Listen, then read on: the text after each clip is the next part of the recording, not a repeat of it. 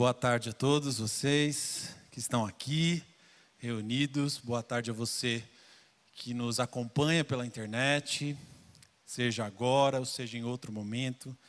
Deus o abençoe. Uma alegria, um privilégio sempre poder compartilhar da palavra de Deus com os irmãos, mas também é sempre uma grande responsabilidade. Então eu clamo a Ele que tenha misericórdia de nós, que apesar de nós, apesar de mim, manifeste o seu poder, a sua graça e fale ao nosso coração aquilo que Ele desejar. Amém? Eu não sou tão bom em é, traduzir talvez uma experiência que eu, tinha, que eu tenha tido com um filme, como o pastor Alexandre o é, e o faz algumas vezes aqui, vocês sabem.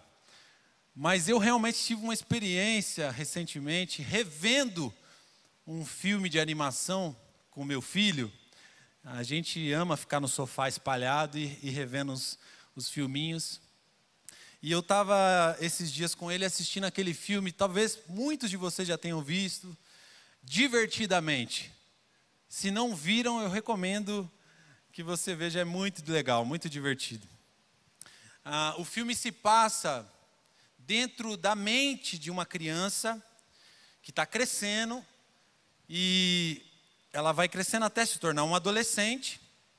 Então, dentro da sua mente, há cinco emoções que é, é, é, muito legal, porque são uns bichinhos, cada um de uma cor, né? Eles estão ali no controle da mente da menina. E eles vão revezando o controle da sua mente, ou seja, das suas ações, da sua, das suas atitudes. E, e aí são cinco, né? A raiva, que é aquele que o bichinho que pega fogo, o cabelo é um barato. O medo, aí tem um outro sentimento, uma emoção, né, que é o nojinho. Nojinho, isso mesmo. A alegria e a tristeza. Enquanto essa criança vai crescendo, o seu mundo interior, né, vai sofrendo com as perdas de algumas memórias importantes da infância, e aí tudo isso vai afetando drasticamente o comportamento daquela menina. E, e a central de controle da sua mente, revezada por, aqueles, por aquelas cinco emoções que até então se davam bem e estavam ali né, num certo, numa certa harmonia, num certo controle. E quem acaba protagonizando, desculpa eu dar esse spoiler, porque é muito necessário para passar a experiência para você. Quem acaba protagonizando o filme é a personagem da alegria, que dá as mãos para a tristeza e sai da central de controle e vai pelo cérebro da menina buscando ali as memórias. Porque a menina está vivendo aquele caos emocional, está tá começando a dar trabalho na adolescência. E a alegria tem a ideia de recorrer às memórias que são bolinhas de cristal, assim, é um, é um, são corredores infinitos com aquelas bolinhas de cristal, cada uma representa uma memória. E a alegria vai atrás, carregando a tristeza, é muito engraçado, né? Praticamente arrastando a tristeza com ela, para achar bolinhas de cristal com momentos alegres, felizes, com, com memórias que possam fazer aquela menina voltar a ter uma vida mais equilibrado, uma vida alegre, uma vida feliz. E ah, depois de várias tentativas, né, frustradas da alegria, de voltar à central de controle, porque fica muito longe ali das memórias, né? Eles criaram um universo incrível para nos fazer entrar dentro do cérebro, né, da mente. Enfim, elas elas estão nessa aventura tentando voltar à central de controle e vai se desdobrando, vai acontecendo um monte de coisa no filme. Quando elas finalmente conseguem che chegar lá na, na central de controle da mente da menina, com alguns cristais, com as memórias e tal, por causa da experiência que elas foram vivendo juntas, alegria e tristeza, a alegria se dá conta de quem deveria controlar a mente daquela menina naquele momento não deveria ser alegria. Ela que lutou o filme inteiro, ela que perseguiu, ela que venceu todos os desafios para achar aquelas memórias felizes, se dá conta de que qualquer esforço que ela fizer e qualquer tentativa de controlar a mente daquela menina seria sem nenhuma mudança significativa na sua vida. E aí, numa, gente, numa cena emocionante, ela convida a tristeza, que foi a companheira dela no filme todo, né? A assumir o controle.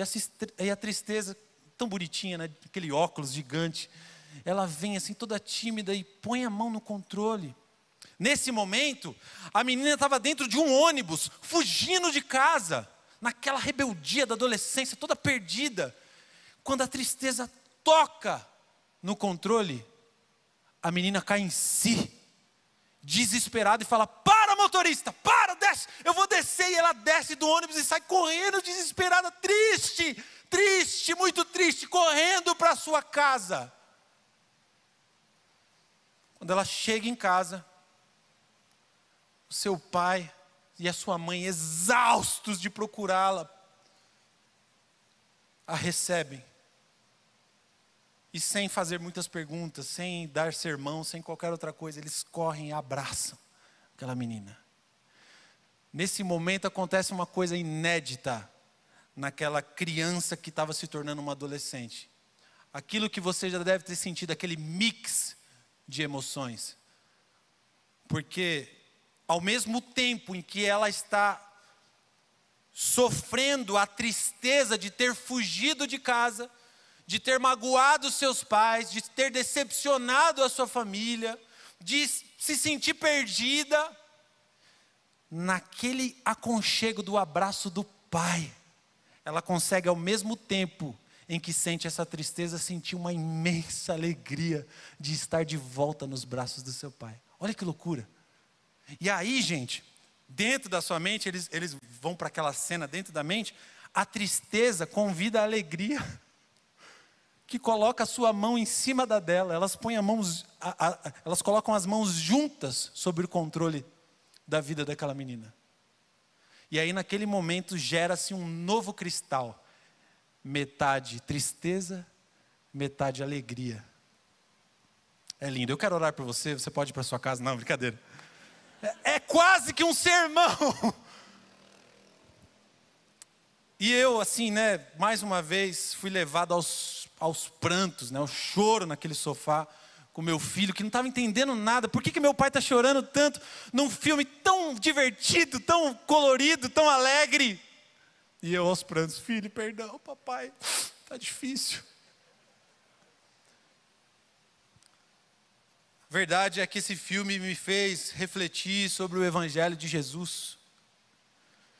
O Evangelho de Jesus que é boa nova, é boa notícia é motivo de celebração, é razão para o regozijo da alma.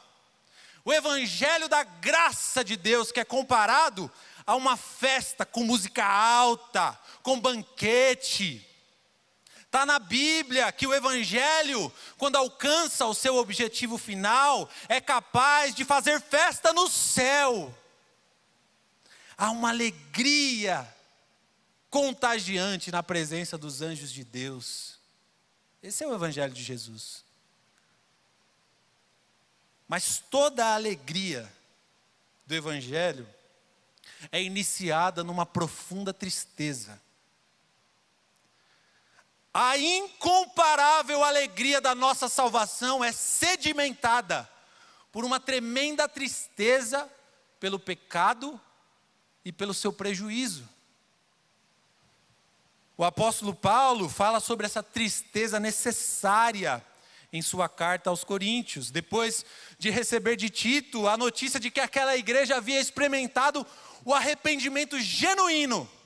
Diz o texto da carta aos 2 Coríntios, no capítulo 7, versículo 8 em diante, leia comigo, está na tela.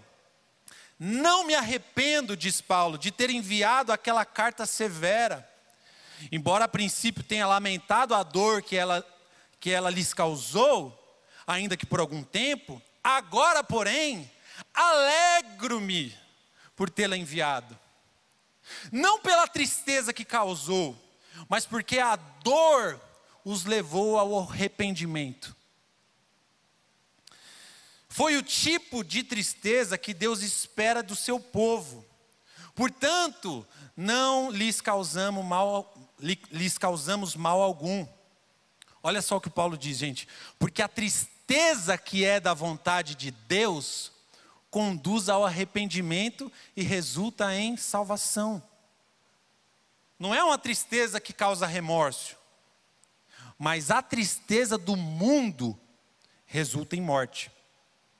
E aí ele continua: Vejam o que a tristeza que vem de Deus produziu em vocês. Trouxe dedicação, defesa de suas ações, indignação, temor, desejo de me ver, zelo e prontidão em punir a injustiça. Vocês mostraram que fizeram todo o necessário para corrigir a situação. Então, Paulo está afirmando aqui aos Coríntios que Deus espera essa tristeza do seu povo. Ou seja, para nos maravilharmos com a beleza da nossa graciosa salvação em Cristo, é necessário experimentarmos o espanto da nossa condição distorcida pelo pecado. E você há de concordar comigo que nós vivemos um tempo de muita resistência, onde se resiste à verdade a qualquer custo. Os bons amigos já não são aqueles que dizem a verdade, mas aqueles que dizem aquilo que soa mais agradável a nós. Há uma busca esfomeada por motivação, por apoio emocional paliativo. Busca-se um caminho de alegria constante. E eu vou dizer, ainda que seja assim, uma alegria virtual, não tem problema ou que seja até mesmo um sentimento passageiro, momentâneo, construindo uma felicidade, que a Bíblia vai dizer, construída sobre a areia, sem alicerces firmes, sem uma estrutura sustentável. E biblicamente, gente, é impossível viver assim. Um livro que eu li recentemente é, contava num trechinho um pedaço da história de Thomas Jefferson, que foi um dos primeiros presidentes dos Estados Unidos, dizia que Thomas Jefferson, debruçado sobre a sua escrivaninha, com um canivete nas mãos, recortava cuidadosamente páginas da Bíblia, a fim de remover alguns textos, com o propósito de criar uma Bíblia que o agradasse mais a Bíblia de Jefferson. Então, assim, tudo que, era, que é meio complicado, que é meio exortativo, que é meio duro, assim, eu tiro esses textos e vou selecionando e vou fazendo uma colagem de uma Bíblia só com textos que confortam o coração, que dão alegria. Imagina você ter uma Bíblia personalizada para você, tudo que você quer ouvir. Misericórdia, gente. Mas infelizmente, a Bíblia de Jefferson é uma realidade atual. Porque há muita gente vivendo uma grande demanda na sua busca por uma teologia personalizada no sentir-se bem, no estar confortável. E o meu desafio para nós nessa tarde, início de noite, é que abandonemos essa resistência ao que nos incomoda. Então, o meu tema é que é preciso desistir de resistir. Desista de resistir. Porque, segundo o apóstolo Paulo, resistir à tristeza que é da vontade de Deus é a mesma coisa que resistir à sua salvação.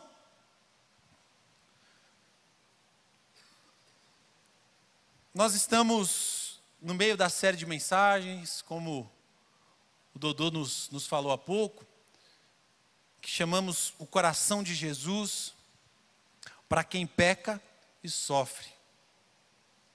Que tem nos levado a experimentar assim, um relacionamento ainda mais íntimo com o nosso Mestre. E caminhando pelo texto bíblico, caminhando pelas Escrituras, a gente vai observando, você pode ver a cada mensagem, que nós queremos ir além das declarações de Jesus para encontrar o seu coração, para encontrar a sua postura. É uma pergunta que a gente está fazendo para o texto bíblico: quem é? Quem é esse homem? Quem é esse Deus? Quem é Jesus? Quem ele é de verdade? E o verso que revela um pouco mais do coração de Jesus, com o qual eu gostaria de ler e pensar um pouquinho com você, se encontra no Evangelho de João, no capítulo 6, no versículo 37. É um verso bem curtinho que diz o seguinte: Todo aquele que o Pai me dá, esse virá a mim. E o que vem a mim, de modo nenhum lançarei fora. Guarde isso no seu coração. Na tristeza do pecado, vamos a Cristo e encontramos a alegria na promessa de que Ele jamais nos deixará. O contexto em que Jesus declara esse verso que nós acabamos de ler, de João 6,37, também é um contexto de resistência. Porque aqui o povo havia acabado de experimentar um milagre, o milagre da multiplicação dos pães. Eles gostaram tanto desse milagre, que agora eles estavam seguindo Jesus. Não, não, não. Eles estavam perseguindo Jesus, mas simplesmente para que ele lhes desse de novo um alimento para saciar a sua fome física. Em outras palavras, eles buscavam um Jesus personalizado. Importa o que ele faz, não quem ele é. E Jesus, nesse contexto, está ensinando a multidão justamente o contrário. Ele está dizendo que o pão que eles deveriam comer é a sua própria carne. Ele está dizendo que ele é o pão que desceu do céu, e quem não se alimentar dele, morrerá. O Evangelho, antes de se traduzir em alegria, certamente vai ofender o pecador. Eu não lembro quem disse essa frase, o Dodô repetiu esses dias, que o Evangelho, antes de se tornar doce, precisa ser amargo, né? Depois você fala, Dudu, quem que foi?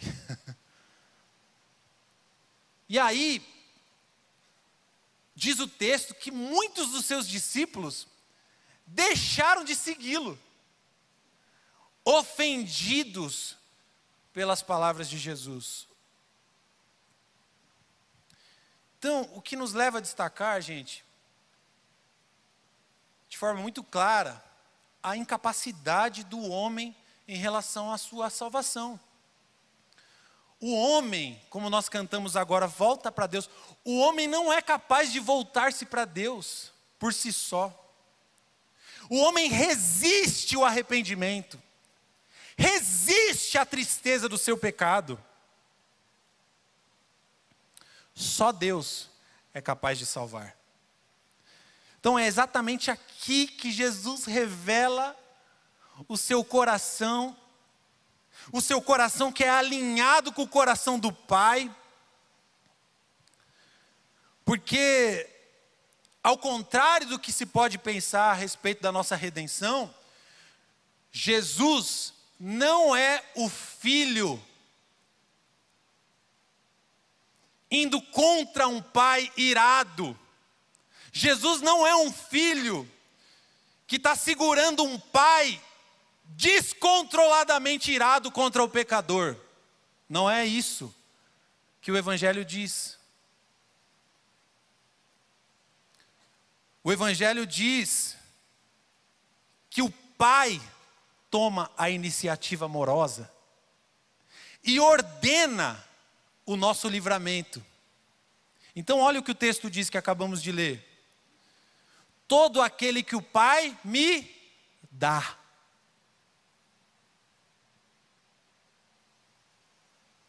mesmo diante de toda resistência humana, mesmo sendo a gente ainda inimigos de Deus, mesmo merecendo de fato a sua ira, mesmo cegos pelo pecado, indo na direção contrária, resistindo, Deus, em Sua infinita misericórdia, envia o Seu Filho, o Seu único Filho, para nos resgatar.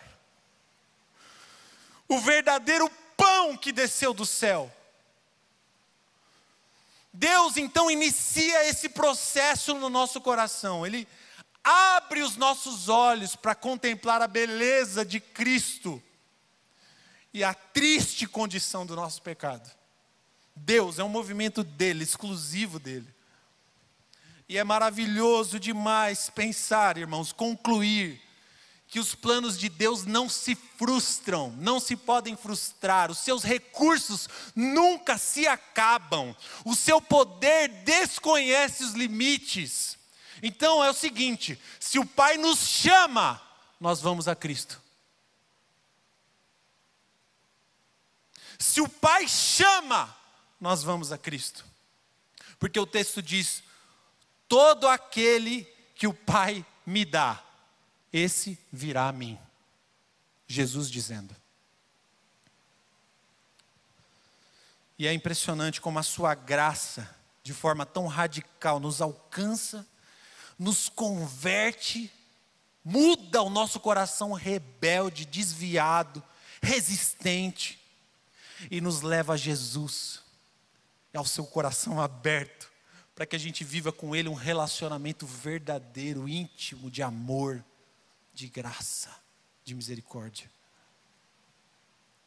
Como o pastor Eduardo disse hoje pela manhã, não adianta de nada vir à igreja.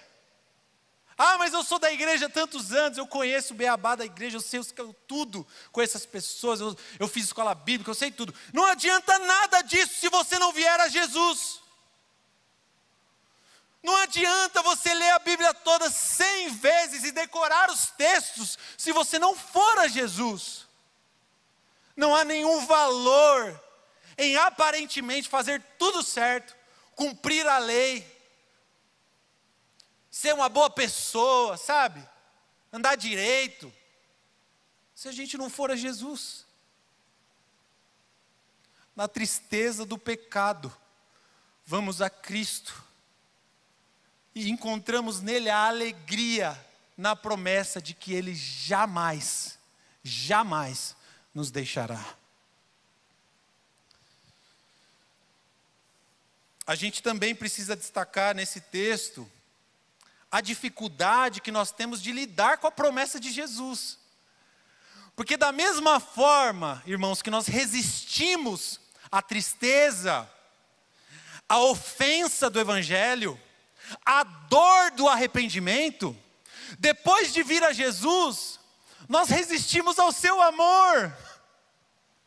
O autor do livro que nós estamos estudando, Manso e Humilde, o Dane Ortland, eu acho que é assim que diz o nome dele, ele diz que nós somos fábricas de novas resistências ao amor de Cristo. Somos fábricas. A gente levanta objeções, desculpas o tempo todo. A gente limita as misericórdias de Deus aos nossos padrões humanos de resiliência. Afinal de contas, tudo tem limites, certo, irmão? Se você pisar na bola uma, duas, três, quatro vezes, meu Deus, fui, fui longe demais. Com a sua esposa, com seu pai, com seu amigo, meu Deus do céu, se você pisar na bola com o seu chefe, acabou, mano. Já era. Demitido. Roberto Justus. É assim, a gente faz essa essa transferência. A gente pensa que se alcançar o limite ali, game over, já era. Jesus vai me fulminar. Nós tememos que a menos que os nossos esforços para viver uma vida sem pecados, olha, olha a pretensão, viver sem pecados, seja invejavelmente bem sucedido, Jesus vai nos largar. Afinal de contas, ele nunca pecou. Então ele jamais aceitaria nada menos do que uma cópia fiel da sua perfeição. É difícil demais, irmãos. É muito difícil crer que alguém nos ame tanto, tanto, a ponto de superar, de ultrapassar os limites que nós traçamos, nos amando da mesma forma de quando fomos a Ele pela primeira vez em nossa conversão, e durante todas as milhares de vezes que vamos a Ele depois e depois e depois e depois, ainda pecando, ainda decepcionando, ainda nos comportando muitas vezes como alguém que parece que não conhece a Deus. A gente não consegue crer que Ele vai continuar nos amando até o dia que nos unirmos a Ele em Sua plenitude, sem pecados. É difícil. O famoso escritor do livro O Peregrino, que dizem ser o livro mais lido depois da Bíblia Sagrada, John Bunyan. Ele escreveu um outro livro que olha exclusivamente para esse verso. O livro todo é pautado nesse verso. E ele diz, é muito interessante, porque ele diz que caso não houvesse em nós uma inclinação a temer ser lançado fora, Cristo não precisaria afastar esse medo, como ele faz ao enfatizar que ele não fará de modo nenhum. E aí, o, o Bunyan cria um diálogo entre a nossa resistência e o coração de Jesus, dizendo que essa promessa responde, seja qual for a objeção que pudermos pensar ou levantar diante de Jesus. E ele cria essa conversa entre a nossa resistência e o coração de Jesus. Nossa resistência e o coração de Jesus. Que é mais ou menos assim. Você diz: Jesus, eu sou um grande pecador. E Jesus te diz: De modo nenhum o lançarei fora. E aí você diz: Mas, Senhor, eu, eu sou um pecador de longa data. E Jesus te diz: Então, de modo nenhum lançarei fora. Mas aí você diz: Mas eu sou um pecador, Senhor. Só se o Senhor soubesse o nível da dureza do meu coração. E Jesus diz: Então, eu sei, mas de modo nenhum o lançarei fora. E você diz para ele: Mas Senhor, eu, eu tenho uma tendência a me desviar, eu sou um pecador desviado, toda hora eu fujo do caminho, eu pego atalhos, eu saio da rota. E Jesus diz: Eu sei, mas de modo nenhum lançarei fora. E você diz para ele: Mas Senhor, eu servi a Satanás por toda a minha vida, pensando que agora, agora não tem jeito, agora ele vai ele vai entender o nível do meu pecado. E ele diz: sim, é verdade, mas de modo nenhum lançarei fora. Mas eu pequei contra a luz, de modo nenhum o lançarei fora. Mas eu pequei contra a misericórdia, conhecendo a graça, conhecendo a misericórdia, mesmo assim, de modo nenhum o lançarei fora. Mas, Senhor, eu não tenho nada de bom, nada para te oferecer. Eu sei, filho, mas de modo nenhum o lançarei fora. Porque essa promessa foi providenciada para responder todas as suas objeções. E de fato ela responde. na tristeza do pecado, nós vamos a Cristo e encontramos a alegria na promessa de que Ele jamais nos deixará, ainda que seja difícil de acreditar. Para concluir, irmãos, eu quero lembrá-los do que Paulo disse a respeito da tristeza aos Coríntios. Ele disse que a tristeza do mundo resulta em morte, mas a tristeza que é da vontade de Deus conduz ao arrependimento e resulta em salvação. E eu fiquei pensando que a tristeza que nós experimentamos pela vontade de Deus é uma tristeza apoiada na esperança.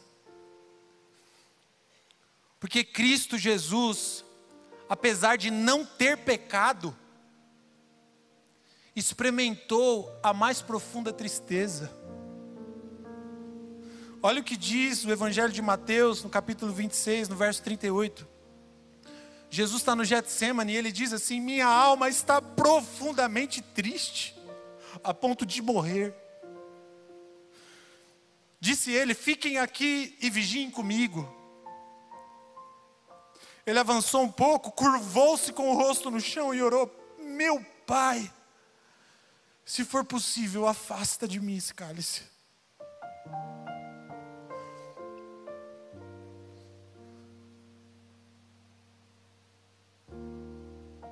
Jesus suportou a maior surra da história, suportou toda aquela dor, toda aquela ofensa contra ele e contra Deus, ele suportou aquela loucura da cruz. Mas uma coisa o fez pedir para o Pai: Senhor, se for possível, afasta esse cálice. Foi a tristeza a tristeza que ele experimentou.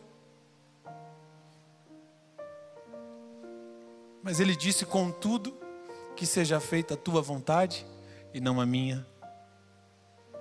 Porque a tristeza que é da vontade de Deus e resulta em salvação, é baseada no fato que Jesus levou sobre si todos os nossos pecados, segundo o profeta Isaías.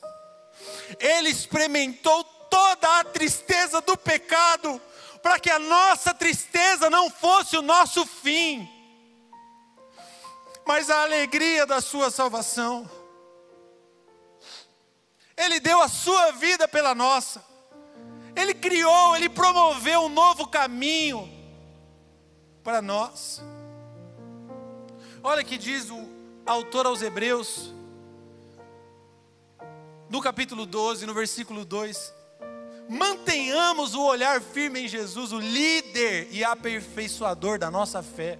Olha só, por causa da alegria que o esperava, ele suportou a cruz, sem se importar com a vergonha, e agora ele está sentado num lugar de honra à direita do trono de Deus. Aleluia, aleluia. Por causa do seu amor vertido na cruz, a nossa tristeza é por enquanto é temporária, porque nós já temos a segurança de uma alegria que nos foi conquistada para sempre. Para sempre. O autor do Manso e Humilde tem um filho pequeno e ele dá um exemplo que eu praticamente tomei para mim, porque também tenho um filho pequenininho e vivi essa experiência recentemente, quando fui à praia. Fui com o Otávio no mar, e é claro, a gente, pai, todo preocupado com o pequenininho. Você vai ali, deixa ele solto um pouquinho para ele sentir a onda e tal, e ele vai indo e vai achando que tá, que é um peixinho, né? E vai indo, e vai indo. De repente, a onda vem, bate no, na perninha, e vai subindo e bate no joelho, e aí ele já dá aquela balançada. E quando bate aqui na coxa, ele já quase cai e já procura, procura o pai. E eu tô ali do lado. Aqui, filho, estendo as mãos. E o Otávio segura nas minhas mãos. E a partir dessa conexão, ele começa a enfrentar as ondas, na certeza de que ele jamais me soltará. Mas você sabe, pai mãe, você jovem, sabe que uma criança de dois anos e meio não tem força no seu braço ou nas suas mãozinhas para se manter firme agarrado no Pai enquanto as ondas vêm quebrando. É óbvio que ele pensa que está agarrado, mas na verdade eu segura suas mãos. E eu tenho plena convicção de que eu jamais o deixarei, de que eu jamais soltarei suas mãos, de que eu jamais deixarei que as ondas o arrastem para dentro do mar. Da mesma forma, é a nossa relação com Cristo Jesus. Ele jamais solta as nossas mãos. A partir do momento que nós agarramos as mãos de Cristo Jesus e dizemos: Senhor, tu és o Salvador da minha vida, eu compreendo essa tristeza e eu sei que ela é necessária, mas eu sei da Sua salvação e nela eu regozijo a minha alma. A partir desse dia, Jesus não solta mais a sua mão. E não tem nada a ver, não, ninguém solta a mão de ninguém. É Jesus que não solta a mão. A gente solta. A gente a gente perde as forças, a gente esmorece, mas ele não. Para Jesus soltar as suas mãos, a obra poderosa dele na cruz teria que ser desfeita.